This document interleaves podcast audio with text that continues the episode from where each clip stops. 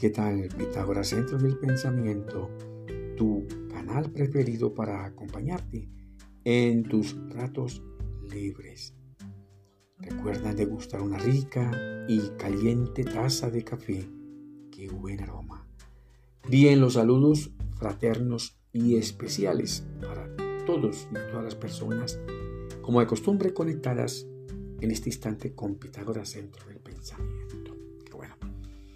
Pregunto, ¿es el miedo un amplificador del sufrimiento? Pues bien, dicen los que saben que el miedo como un estado mental es el mayor enemigo del ser humano. ¿Será esto cierto? Por favor, para reflexionar allá en tu lugar secreto, en silencio y en reflexión. Pondré un ejemplo muy sencillo de la vida diaria relacionado con la emoción. En este caso, el miedo. Para atender mejor la dinámica de las emociones. Pues imagina que abre la puerta del baño de tu casa, allá en el campo, entre luz y oscuridad. Y de repente te invade un presentimiento de algo muy sospechoso. Seguidamente entras atento con tus ojos abiertos.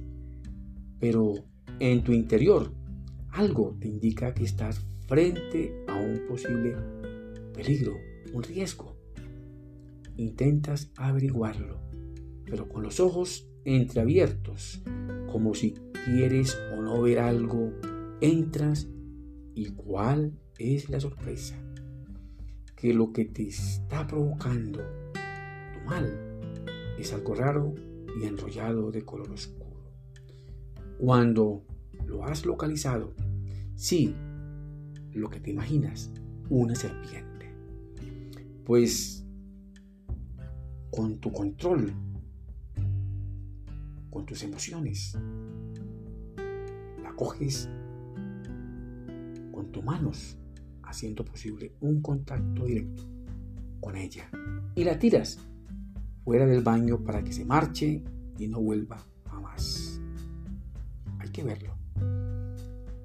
En este ejemplo, la serpiente enroscada es el estímulo, el entorno. La emoción que provoca es el miedo. Y la acción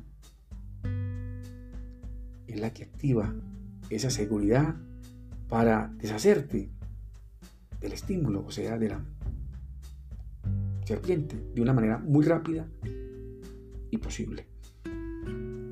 El miedo prepara nuestro cuerpo instintivamente de una manera muy personal. También amenaza la tranquilidad nuestra con nuestros mismos sentidos y en ocasiones nos provoca las ganas de quedarnos pasmados o de huir frente a un peligro eminente. También el miedo nos mantiene alejados a una distancia prudencial del estímulo, en este caso de la serpiente. Hagan el baño. Este proceso tiene una explicación simple y sencilla, y es que la función adaptativa del miedo quizás es advertirnos y protegernos, en este caso, de una posible picadura de la serpiente. Este es el motivo por el cual quizás queramos cerrar los ojos y salir huyendo para que ninguna acción negativa pueda afectar nuestro cuerpo. Además, la impresión y la acción misma nos prepara y nos enseña en caso de huir y protegernos de cualquier motivo peligroso que ya podamos haber conocido, como el caso de la serpiente, que con esa acción ganamos cierta experiencia vivencial y así poder controlar las emociones y también el miedo. Pondré otro ejemplo muy claro y muy sencillo acerca del miedo.